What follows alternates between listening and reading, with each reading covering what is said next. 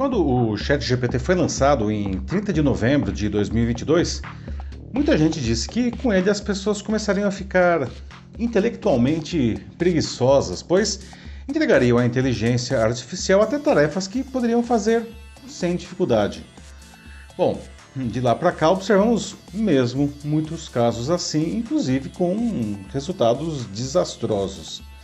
Mas o que também tenho observado é algo mais grave, ainda que mais sutil. Indivíduos, digamos, terceirizando a sua criatividade para as máquinas.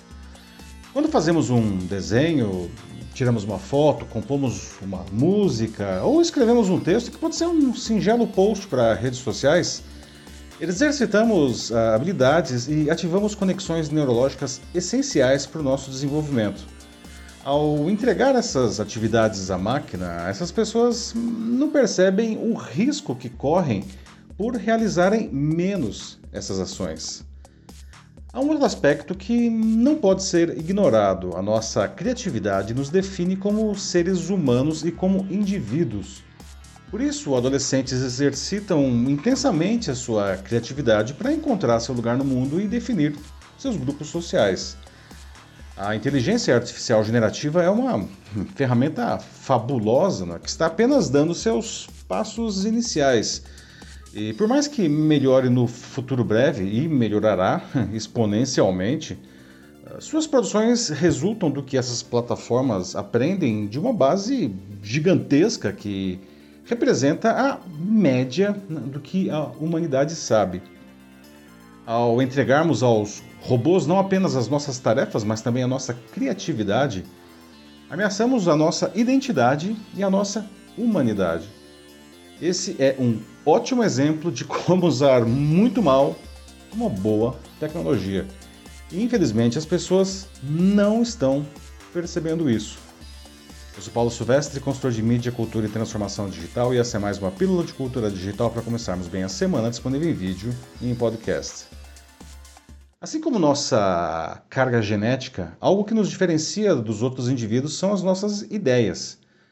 Apesar de fazermos isso naturalmente, ter uma ideia original é um processo complexo que combina tudo que aprendemos em nossa vida com os estímulos que estivermos recebendo no momento. Além disso, ela é moldada pelos nossos valores, que são alinhados com os grupos sociais a que pertencemos. E nossa subjetividade ainda refina tudo isso. Agora mesmo, a, a, mais fabulosa inteligência artificial possui apenas a primeira dessas etapas para suas produções, que é o que aprendeu hum, da sua enorme base de informações coletadas dos mais diferentes, das mais diferentes fontes. e é por isso, aliás, que a qualidade do que produz depende implicitamente da qualidade dessas fontes. Alguns argumentam que a inteligência artificial também pode desenvolver valores a partir de sua programação, dos dados que consome e da própria interação com os usuários. E de fato, um dos maiores problemas dessa tecnologia são os vieses que ela acaba desenvolvendo, que piora as suas entregas.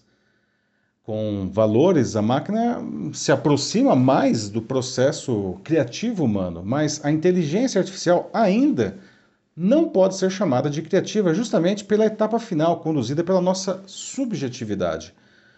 Os padrões que aprendemos em nossa história de vida única nos permitem ir além de simples deduções lógicas no processo criativo. Ah, para as máquinas, por outro lado, esses mesmos padrões tornam-se limitadores. Eu gosto de pensar que o processo criativo é algo que nos conecta com algo sublime, alguns diriam com algo divino. Quando eu produzo, por exemplo, um conteúdo como esse aqui mesmo, ah, eu combino grande quantidade de informações que eu coletei para essa tarefa com o que eu aprendi ao longo da minha vida, mas ah, a fagulha criativa que faz com que isso não seja uma composição burocrática e chata, bom, assim pelo menos eu espero, só acontece ao me abrir intensamente para minha sensibilidade. Eu jamais entregaria isso a uma máquina, porque isso me define e me dá um grande prazer. Agora vejam isso. Em seu livro Tecnologia versus Humanidade, de 2017, Gerd Leonhard, que ele questiona eh, anos antes, aliás, do chat GPT vir ao sol, ah, como nós humanos devemos abraçar a tecnologia sem nos tornarmos parte dela. Né? E para esse futurólogo alemão, precisamos definir quais valores morais devemos defender antes que, antes que o ser humano altere o seu próprio significado pela interação com as máquinas. Essas não são palavras vazias. Basta olhar nosso passado recente para ver como a nossa interação incrivelmente intensa com a tecnologia digital nos transformou nos últimos anos, a começar pela polarização irracional que fraturou a sociedade.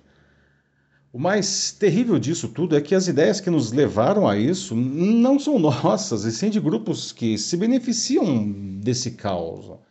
Eles souberam manipular os algoritmos das redes sociais para disseminar suas visões não de uma maneira óbvia e explícita, mas um, distribuindo elementos aparentemente não relacionados, mas cuidadosamente escolhidos, uh, para que as pessoas concluíssem coisas que interessavam a esses poderosos. E uma vez que essa conclusão acontece, fica muito difícil retirar essa ideia da cabeça do indivíduo, pois ele pensa que ela é genuinamente dele se as redes sociais se prestam até hoje a distorcer o processo de nascimento de ideias, a inteligência artificial pode agravar esse quadro na etapa seguinte, que é a nutrição dessas mesmas ideias. Como uma plantinha, elas precisam ser regadas para que cresçam com força. Em um artigo publicado na semana passada, a professora da PUC de São Paulo, Lúcia Santaella, que é uma autoridade global em semiótica, argumenta que o nosso uso da inteligência artificial generativa criou um novo tipo de leitor, que ela batizou de leitor iterativo. Afinal, nós não lemos uh, apenas palavras, a gente lê também imagens, gráficos, cores, símbolos, a própria natureza.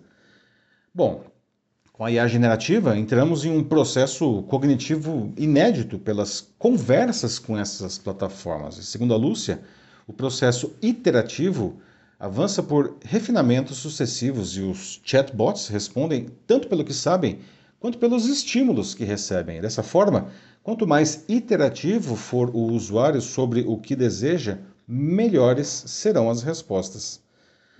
Bom, isso reforça a minha proposta original de que não podemos terceirizar nossa criatividade para a inteligência artificial até mesmo a qualidade do que ela nos entrega depende do nível de como nos relacionamos com ela.